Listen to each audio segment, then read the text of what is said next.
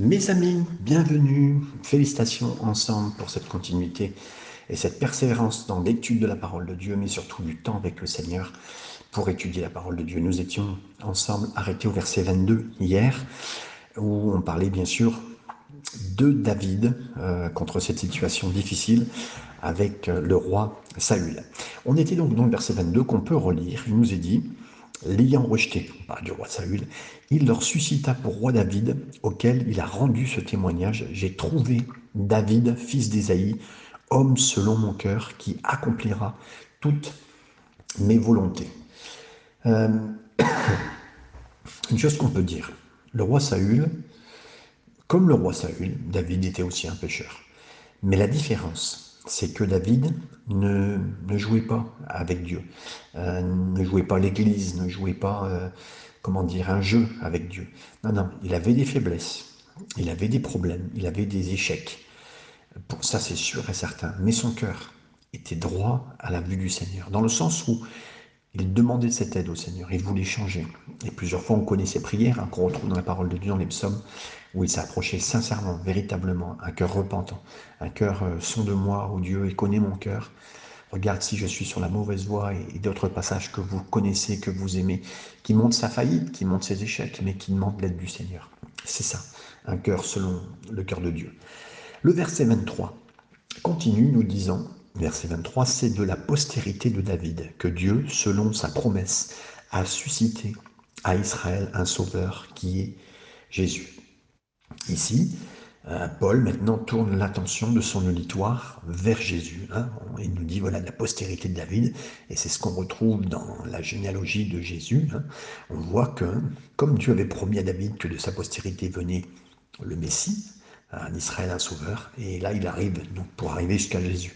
Il prend les, personnages les plus importants de l'histoire d'Israël pour pouvoir euh, marquer ses points dans les cœurs de ceux qui sont justement intéressés à marcher avec le Seigneur, continuer avec le Seigneur.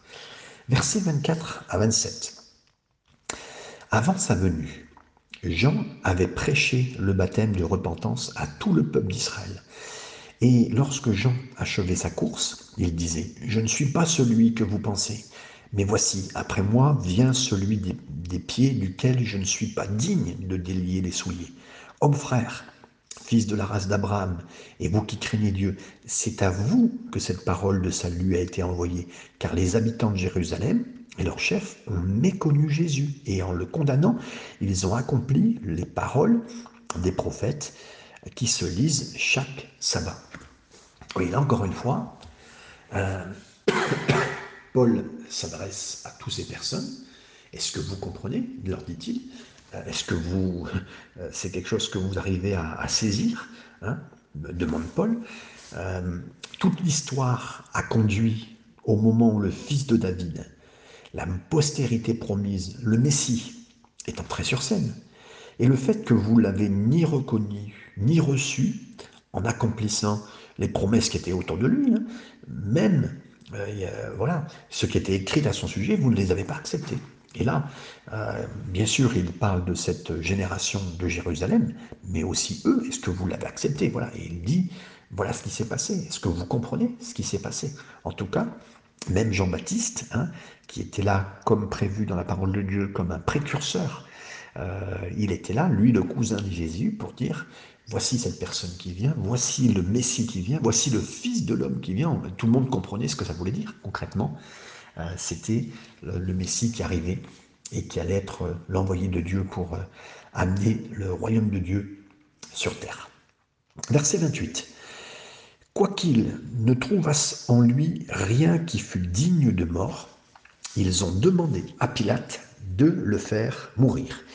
Et après qu'ils eurent accompli tout ce qui est écrit de lui, ils le descendirent de la croix et le déposèrent dans un sépulcre. D'abord le verset 28 en cet instant.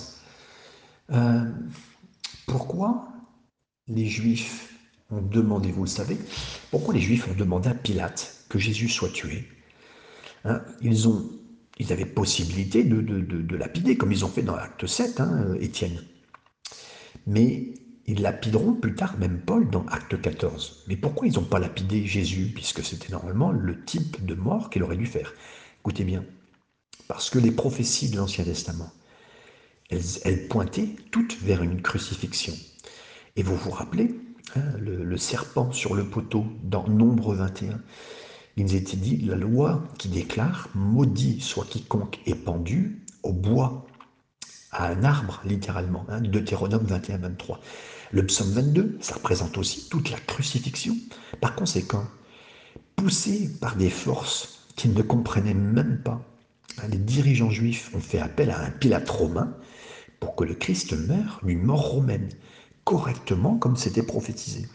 Vous savez, et c'est pour ça que c'est très important même que les prophéties montrent bien que c'était Jésus. Et d'une façon particulière, mort sur un bois, mort sur la croix, c'est quelque chose qui avait été prophétisé, comme on le sait. Je vous disais tout à l'heure, le psaume 22, Deutéronome 21-23, il fallait que ça soit comme ça. On a lu aussi le verset 29, puisqu'il nous est dit qu'ils avaient eu accompli tout ce qui était écrit sur lui. Ils le descendirent de la croix et le déposèrent dans un euh, sépulcre. Là, imaginez-vous quelques instants dans les sandales de ces personnes. Vous êtes assis dans la synagogue le jour du sabbat, lorsqu'un rabbin en visite se lève et commence à raconter l'histoire juive en terminant par cette déclaration. Et, et tout est arrivé à un crescendo chez celui qui a été crucifié sur un bois et ressuscité du monde des morts.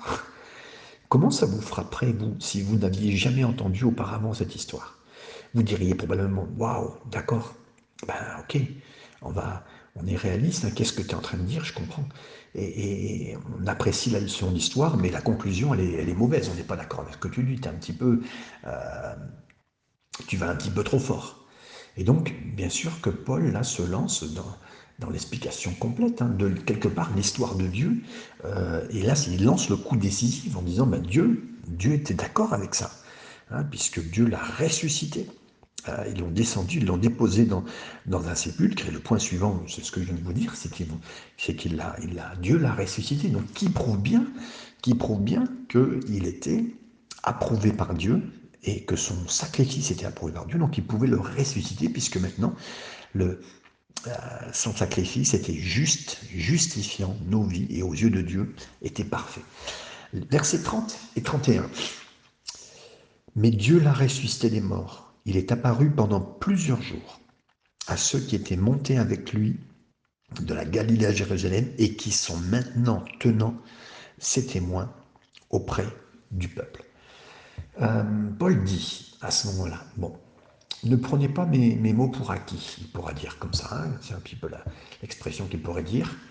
Euh, il dira une chose, tout un tas de personnes l'ont vu. Plus tard, même dans 1 Corinthiens, je pense que c'est 15, il dira 500 hommes, 500 personnes l'ont vu, lui ont parlé, ils ont témoigné qu'il est vraiment ressuscité des morts. 500 témoins.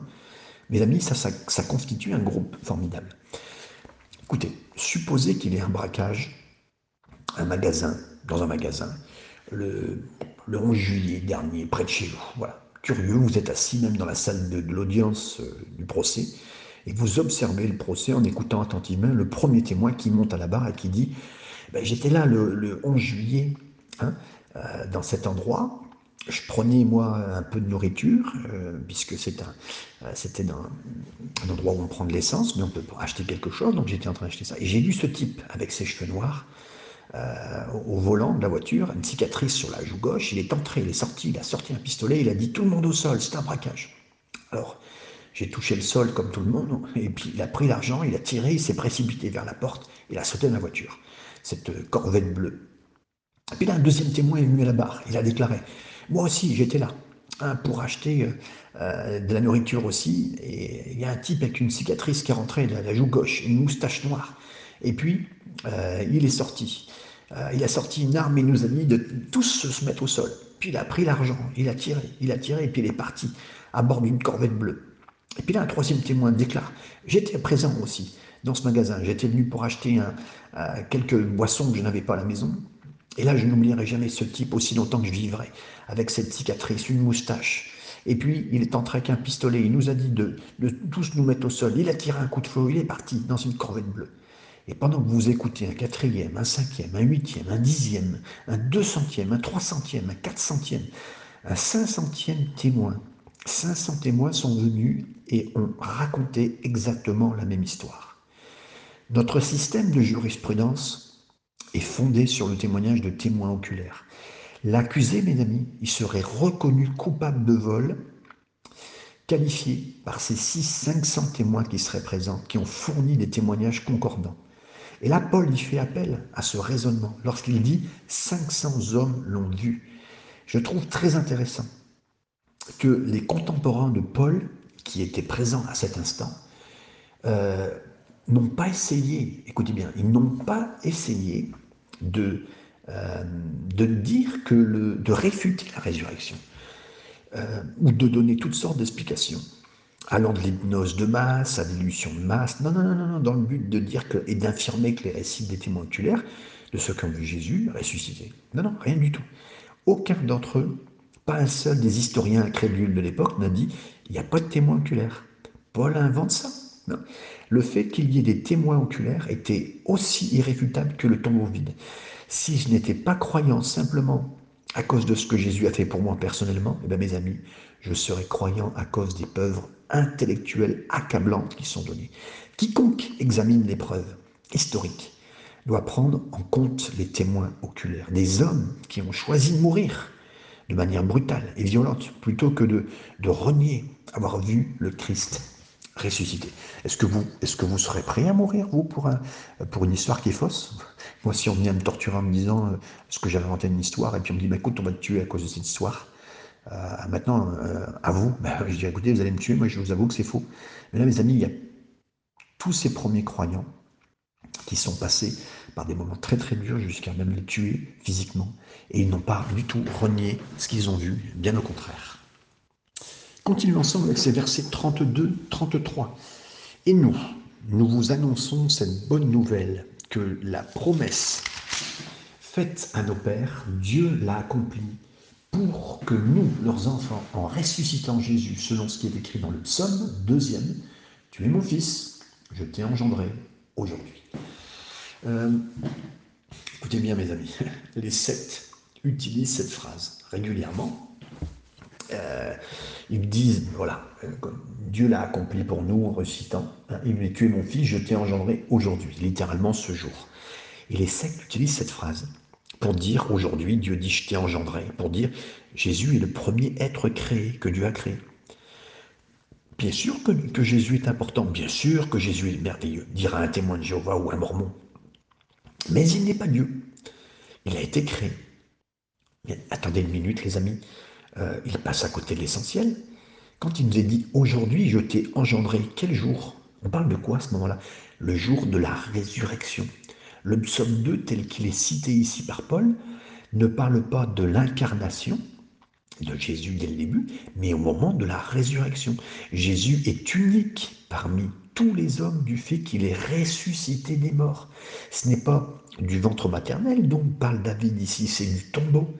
C'est une compréhension clé lorsque vous parlez avec des gens qui essayent de vous vendre des magazines de la, tour de, de garde ou des mormons qui veulent vous vendre aussi tous leurs livres qui vont avec.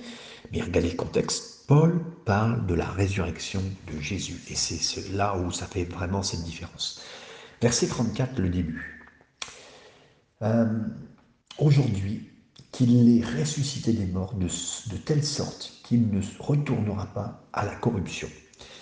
La corruption ici, ça nous parle ici euh, au regard de la décomposition, hein, la décomposition du corps qui est cité.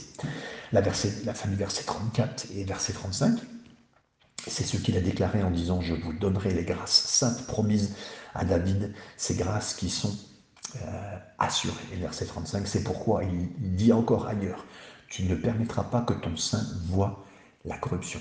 Cette promesse, mes amis, qui a été faite euh, au travers de David, ne s'applique pas seulement à lui, mais pour aussi nous, euh, qui, sommes du croyant Jésus-Christ. Hein.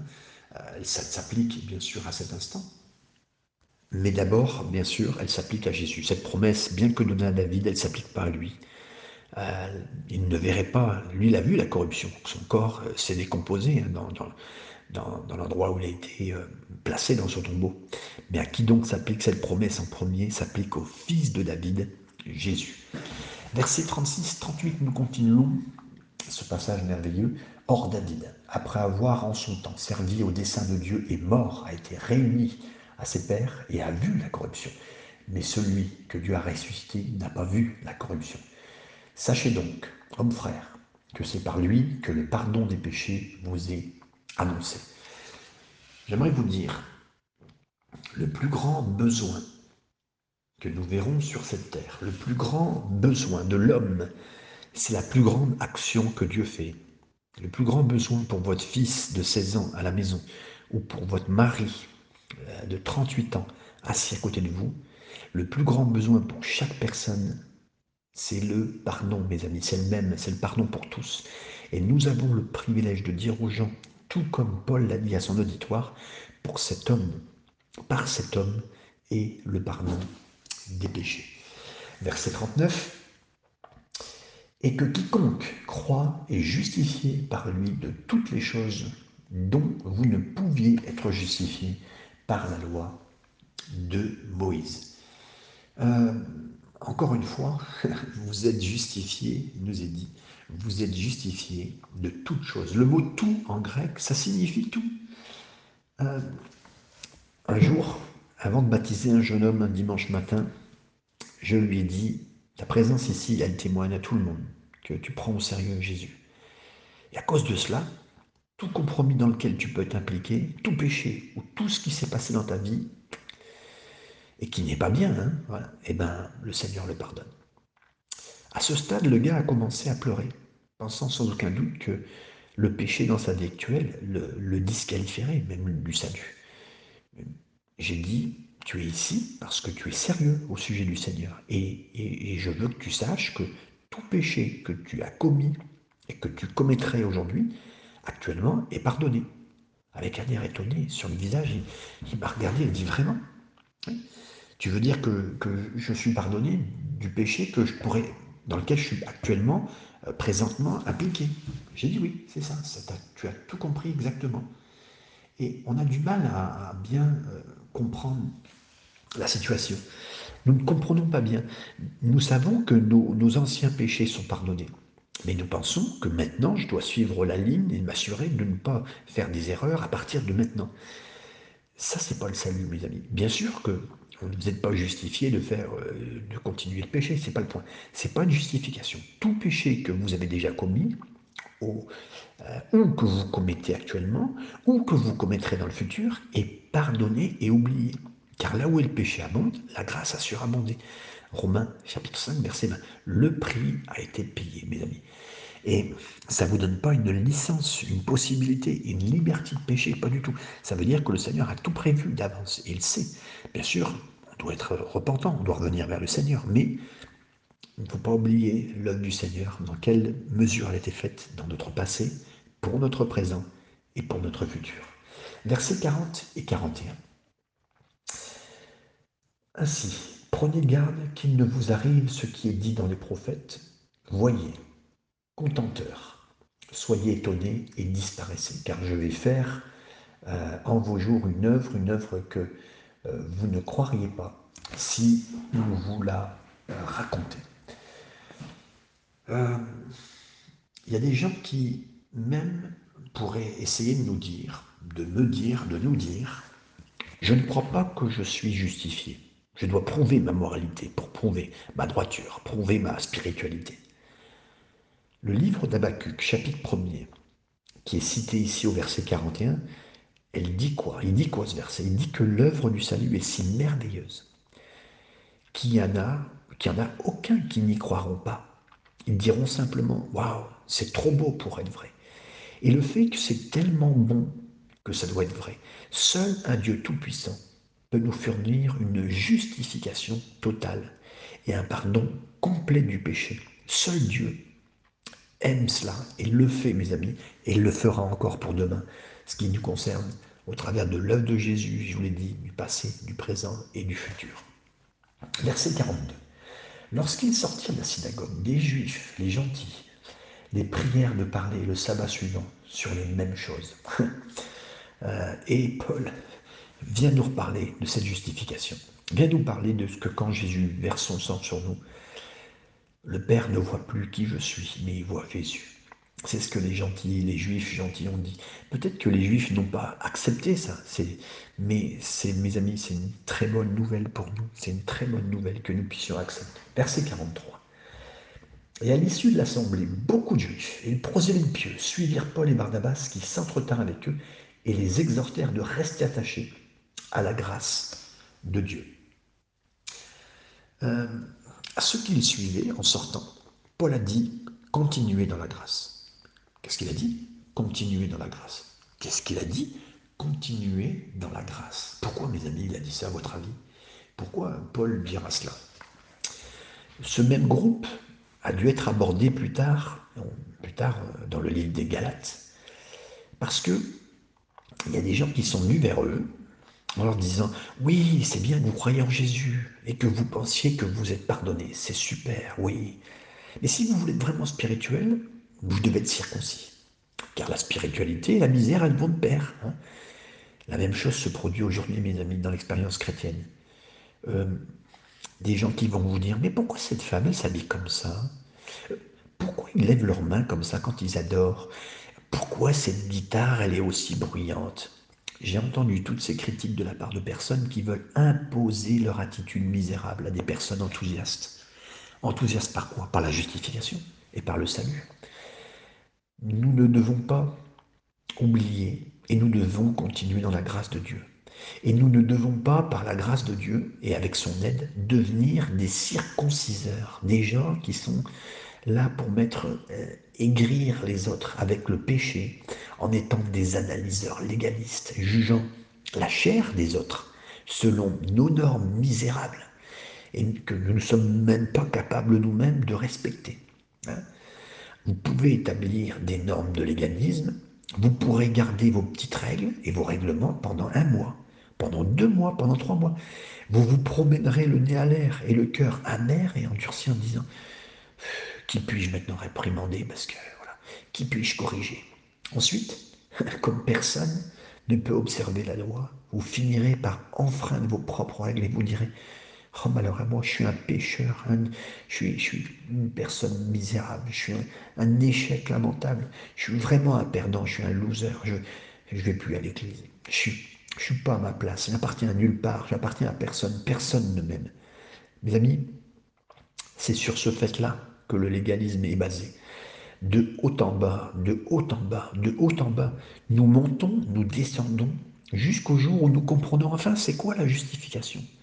Notre Seigneur, notre amour, Jésus-Christ, a entièrement payé le prix lorsqu'il a dit Tout est accompli, comme il l'a dit dans Jean, chapitre 19, verset 30. Verset 44 à 47.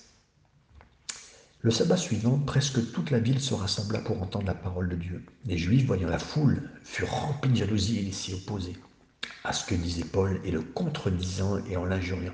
Paul et Barnabas leur dirent avec assurance C'est à vous, premièrement, que la parole de Dieu devait être annoncée, mais puisque vous la repoussez et que vous vous jugez vous-même indigne de la vie éternelle, voici, nous nous tournons vers les païens car ainsi nous l'a ordonné le Seigneur, je t'ai établi pour être la lumière des nations, pour porter le salut jusqu'aux extrémités de la terre. Ok.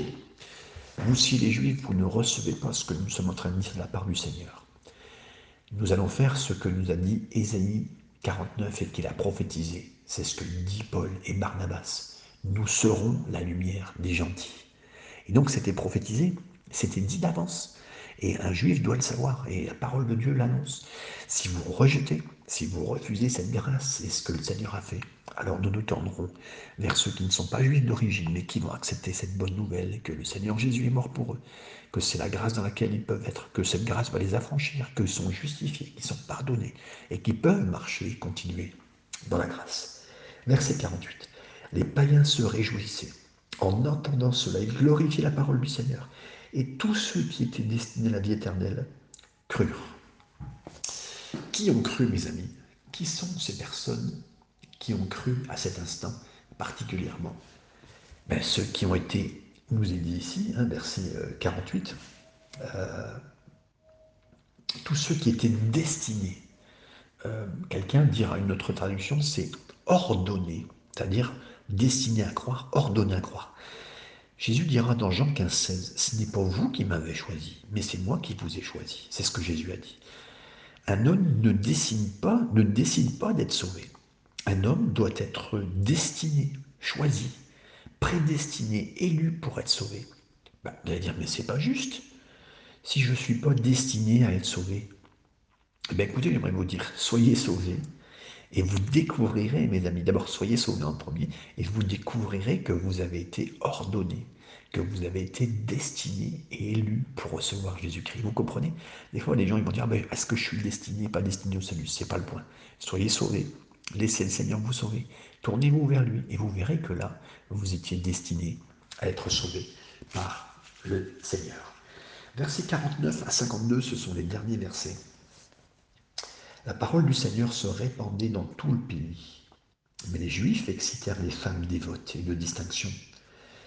Et les principaux les principaux de la ville, pardon, ils provoquèrent une persécution contre Paul et Barnabas et ils les chassèrent de leur territoire. Paul et Barnabas secouèrent contre eux la poussière de leurs pieds et allèrent à Écône, tandis que les disciples étaient remplis de joie et du Saint-Esprit. Mes amis, dans le ministère, et même dans la vie, j'aimerais vous dire une chose. Euh, soit nous nous débarrassons, soit nous sommes secoués par le Seigneur. Ceux qui secouent la poussière de leurs pieds lorsqu'une attaque survient, ou lorsque le rejet frappe, eh bien, ils continuent, mes amis. Et ceux qui sont secoués vont partir. Je vous prie, et je serai de ceux qui, comme Paul et Barnabas, se débarrasseront de la poussière. Si on, met voilà, si j'ai fait le rôle que je devais faire, je me suis mis à la place que je devais faire, j'ai parlé, j'ai dit des choses. Et je vais continuer à avancer. Si vous n'acceptez pas, voilà, je vais continuer à avancer.